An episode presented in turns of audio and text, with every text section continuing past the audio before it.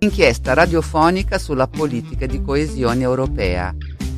Radijsko poročanje o evropski kohezijski politiki. Europe in my backyard. Radio reporting. Un'inchiesta Radioreportage. Un espacio radiofónico sobre la política europea de cohesión. Az európai kohéziós politika nyomában. Radio reporting Radioreportagen on European cohesion policy. über die europäische Kohäsionspolitik.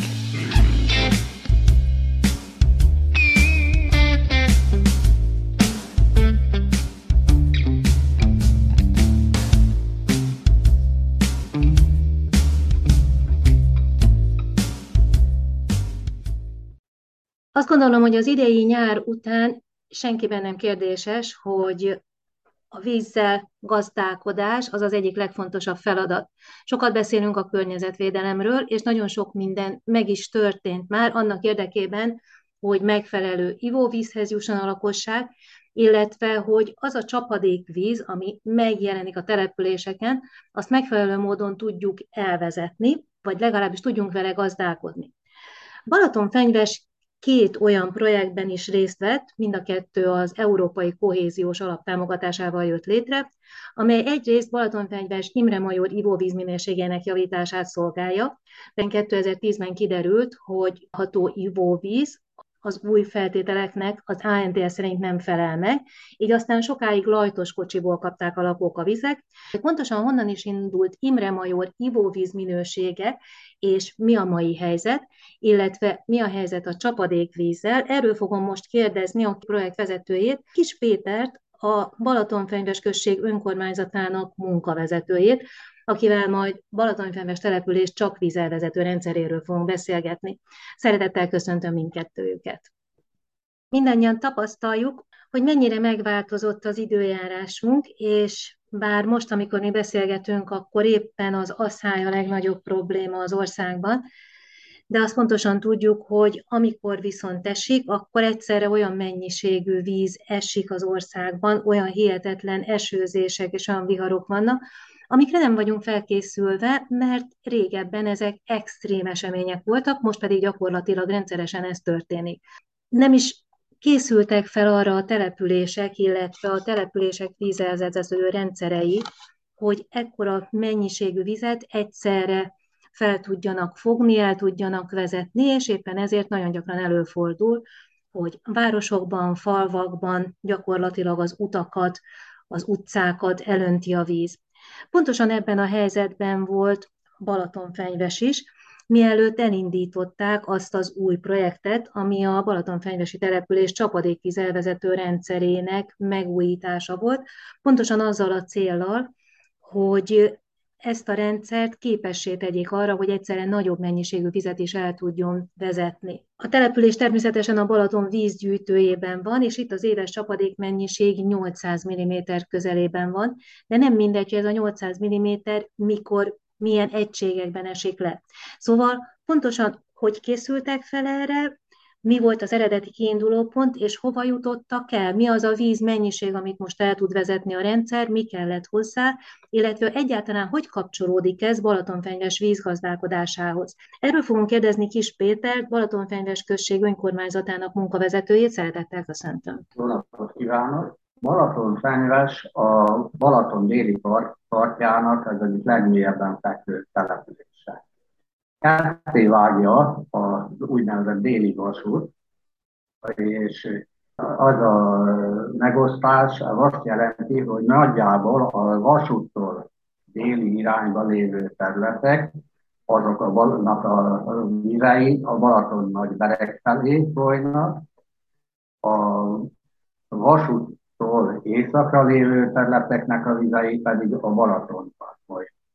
2014 őszén rendkívül nagy csapadék hullott a környékbe, és a déli oldalát a településnek nagyon veszélyeztette a nagyberekben lévő vizek mennyisége, és voltak elöntött területek, belvizek alakultak ki, és szinte a talajjal, tereppel egyenlő szinten voltak a nagy részben a talajvizek. Ekkor kényszerűségből elkezdtünk komolyabban foglalkozni ezeknek a területeknek a elvezetésével. Ez igazából nem is biztos, hogy csapadékvíz, csak csapadékvíz, ez belvíz és talajvíz uh-huh. is jelent. jelent. A másik területe a Balatonfenyves alsói rész, amelynek a befogadója szinte teljesen a nagybereg, illetve a Balatonfenyves és Balaton-Mária fürdő és Balaton keresztül határán folyó Jancsi árok a befogadója ezeknek az éveknek, hasonló mélységű és hasonló problémák jelentkeztek. Ezen a részen is hát felszínűzek is kialakultak már. Elkezdtük a itt felderíteni tanulmánytervekkel, illetve tapasztalatgyűjtésekkel, felmérésekkel, hogy milyen megoldások történhetnek. Közben 15-ben kiírták a TOP 2-1-3 pályázatot, és amikor ezt írták, akkor elkészítettük, elkészítettük már a pályázat benyújtásához is alkalmas tanulmánytervet, és az abban lévő megoldásokat valósítottuk meg a pályázaton eljárt Gyakorlatilag ebben a pályázatban Ugye ez egy kétütemű pályázat volt, hogyha én ezt jól láttam, tehát ennek volt egy első és egy második üteme. Mi az, ami az első ütemben, mi az, ami a második ütemben valósult meg, és mit jelent ez a balatonyfenvesiek számára? Az első ütemben a Balatonfenyves téli részén a régi település résznek, tehát Kossuth Lajos utcai uh-huh. területnek a vízelvezetése illetve a úttörő utcának a vízelvezetésének megoldására egy belvíz átemelő. A Kossuth Lajos utca, az, azt tudni kell, hogy gyakorlatilag a Balaton nagyberekre épült rá, és a déli oldalon a legmélyebb terület, annak a befogadója az a keleti csatorna, és a keleti főcsatornát pedig a Balaton Nagybereki vízügyi társulat egy hát több mint száz éves belvíz átemelővel, amit itt Balatonfenyvesen vízházként ismerünk, azzal emeli bele a Balatonba ezt a belvizet. És erre az árokra, erre a keleti főcsatornára vezettük rá a ez a Kossuth Lajos utca és környékének a vizeit, burkolt árokkal, és talán egy 100-150 méternyi csatornával.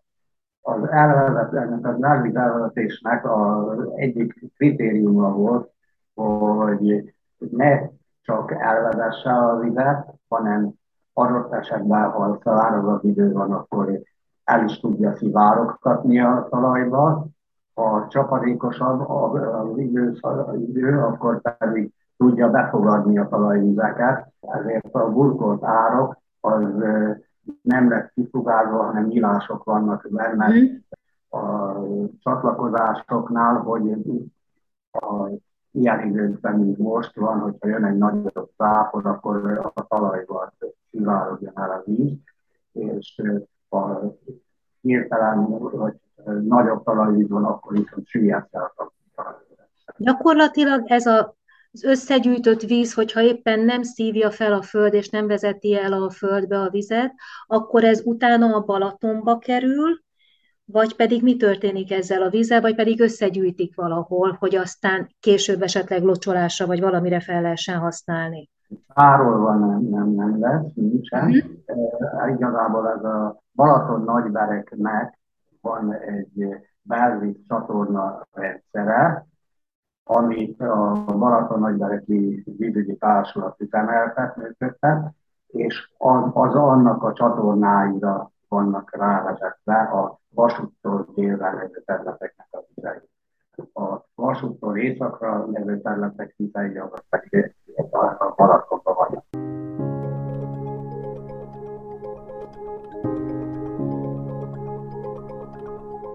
Balatonfenyves település csapadékvíz elvezető rendszerének beavatkozásáról beszélgetünk Kis Péterrel, a projekt vezetőjével.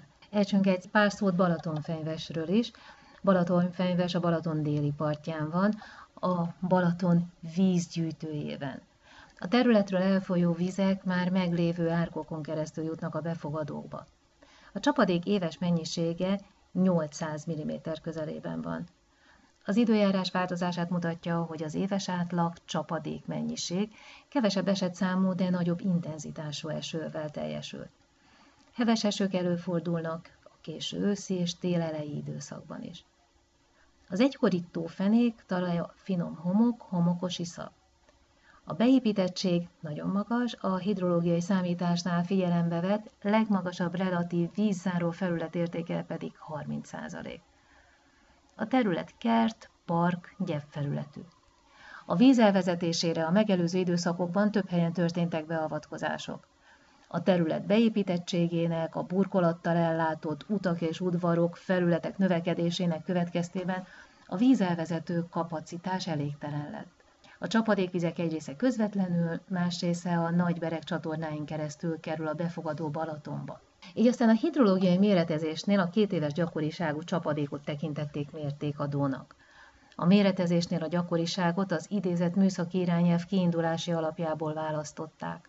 Az utcákban a projekt megvalósítása előtt több helyen van vízelvezetés, amely nagyon alacsony hatékonyságú, és vannak szakaszok, ahol gyakorlatilag semmilyen beavatkozás nem volt látható. Így aztán rendkívül sok beavatkozásra van szükség. Az említett Kossuth utca például teljes hosszában milyen fekvő terület, amelynek a csapadék vizeinek a befogadója a berek és a csatornái. Az utcában csak részben voltak földárkok, ezek elhanyagoltak, a meglévő átereszek rendezetlenek és kontraesésekkel teliek voltak. Sok helyen nem is épült ki vonalmenti elvezető rendszer, és ahol van árok, ott is jellemzően csak az egyik oldalon volt. De hogyha nézzünk egy másik utcát, ami az Úttörő utca, akkor annak a nyugati végén a Jancsi árokkal összekötő levezető csak részben épült meg, magánkézben lévő ingatlanokon haladt keresztül, így aztán a nagy esők idején totálisan elöntötte ezeket. A part közvetlen közelében található utcákat is ugyancsak gyakran elöntötte a magas vízállású Balaton, főként az erős északi-északnyugati szél esetén, és a parti sáv víztelenedése ekkor csak nagyon-nagyon lassan tudott megtörténni.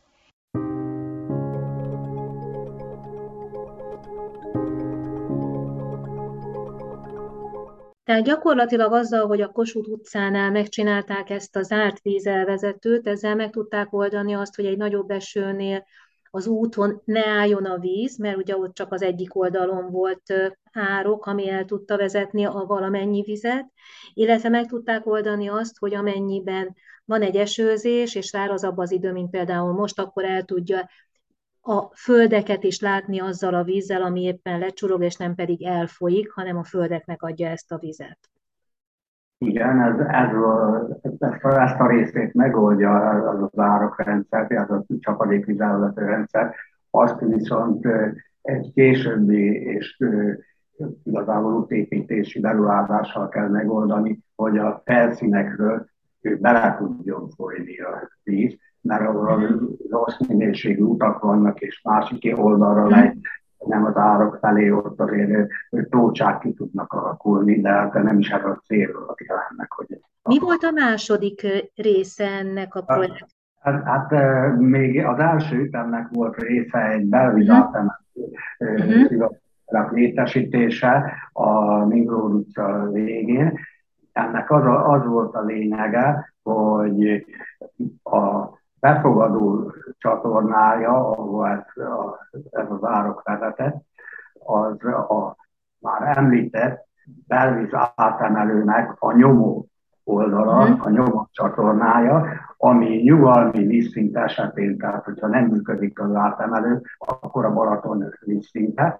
Ha működnek a, működik a szivattyútelep, és ez az akkor működik, hogyha sok a csapadék, és a Balaton nagyberekben is sok a víz, uh-huh. akkor meg tudja emelni fél méterrel a Balaton vízszintje fölé ezt a, ennek a városnak a vízszintjét, és mivel a Balatonnak a szabályozási szintjét az elmúlt években megemelték jelentősen, közel 20 cm-rel, visszafelé dolgoztak, visszafelé folyt a, akkor az árkainkon víz, amikor működött a belvízátemem. Uh-huh. Ezt, ezt a problémát kellett megoldanunk, és egy saját működtetésű, kisebb teljesítményű belvízátemelő szivagy, vagy csapadékvízátemelő szivagyú terepet kellett építeni, és egy zsilik rendszer, hogy a, akkor is tudjuk át, uh, elvezetni a vízterületekről, a mélyebb területekről, amikor működik a, a, a vízügyi társulat által üzemeltetett velünk átemelő szivattyútelep, és ezt megépítettük, és hát igazából egy év volt, amikor csapadékosabb azóta, de akkor kiválóan ellátta a feladatát. És a második ütemben mi történt? Merre mentek tovább? Hát a második ütem az, az is két részből áll. Az egyik a Balatonparti utcáknak a vizelvezetése.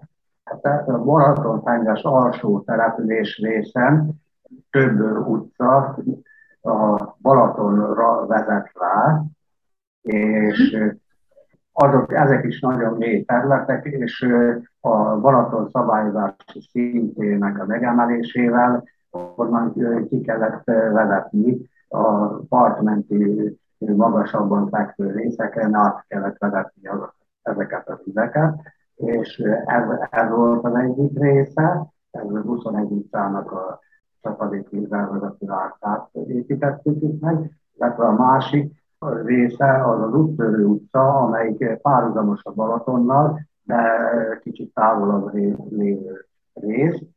Ez is egy nagyon mély terület, ennek a vizeit vetettük még el, hogy meglévő földárkok, elsősorban meglévő földárkokat burkoltuk le, mert a meglévő földárkok egy szinte teljesen vízszintes árokban folyamatosan akadályok, akár egy vakontulás is elvezetését.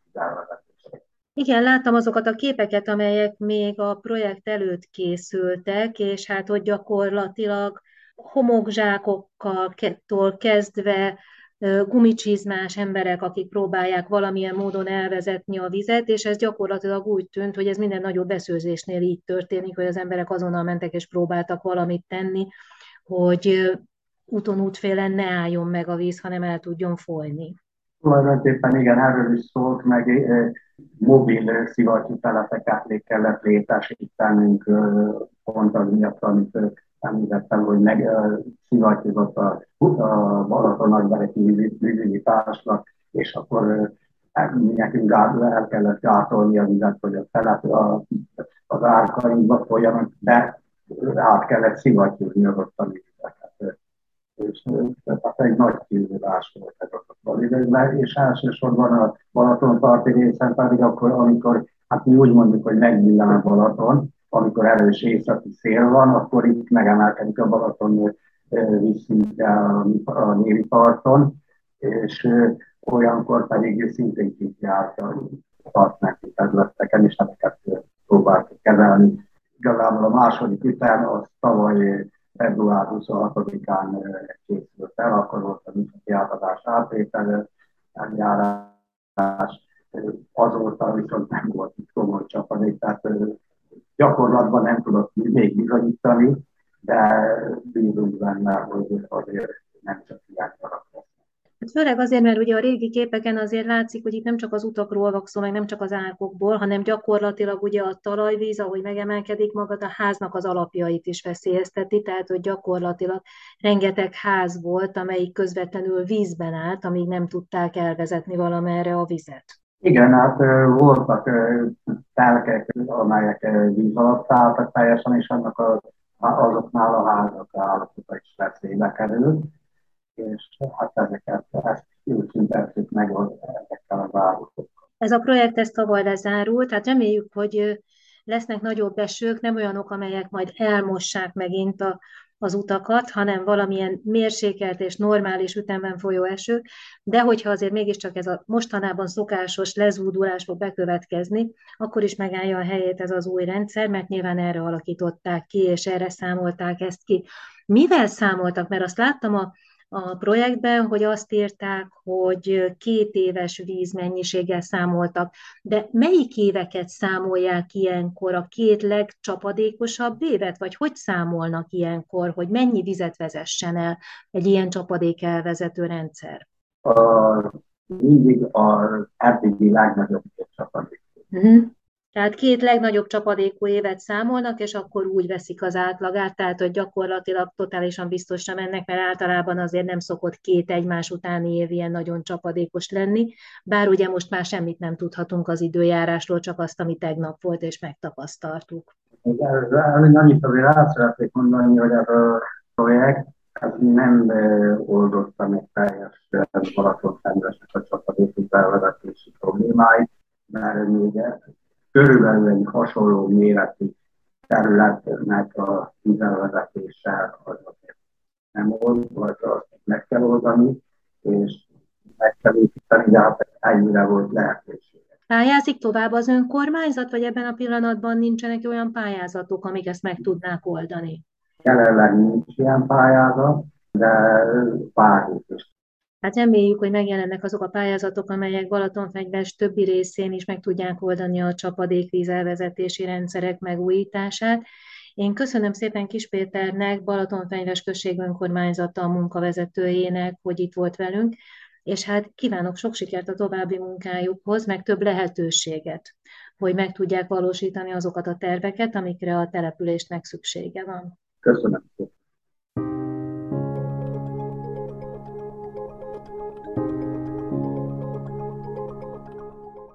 A műsorban beszélgető partnerem Kis Péter, a projekt vezetője volt. A projekt indokoltsága, hogy 2013-tól 16-ig minden évben nagyon magas volt a Balaton vízállása, és részben a Balaton nagyberekben történt havária, és a szokásosnál több, intenzívebb csapadék miatt Balaton fenyvesen rettenetesen megnövekedett a belvíz által elöntött területek száma és mértéke.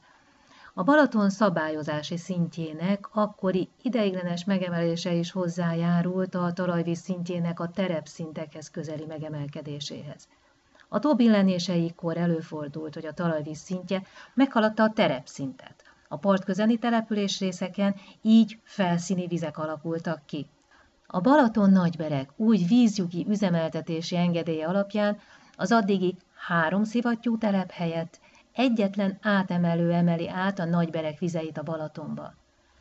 Márpedig a Balatonyfelves központjában lévő úgynevezett vízház. A szivattyútelep nyomott csatornájának szintje ilyenkor a Balaton szintjéhez képest akár 50 cm-rel is magasabb.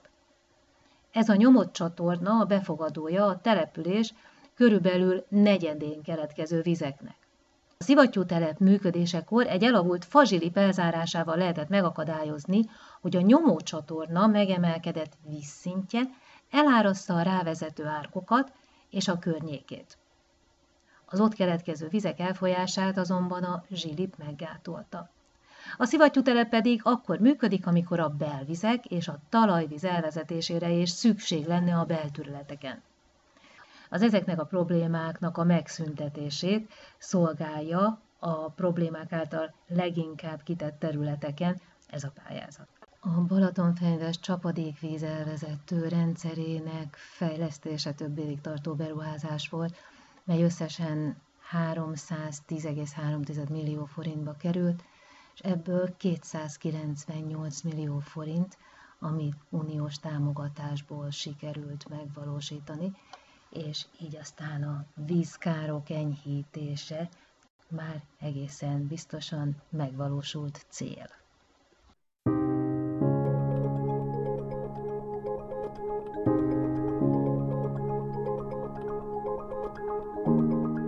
Műsorsorozatunkban olyan kezdeményezéseket és projekteket mutatunk be, amelyek Európai Uniós támogatással az Európai Unió kohéziós alapjából valósulhattak meg – A támogatásokon keresztül a különböző programok, innovatív kezdeményezések hozzájárultak egy-egy régió vagy település fejlődéséhez, vagy emberek ezreinek életminőségén javítottak szociális, kulturális vagy oktatási szempontból.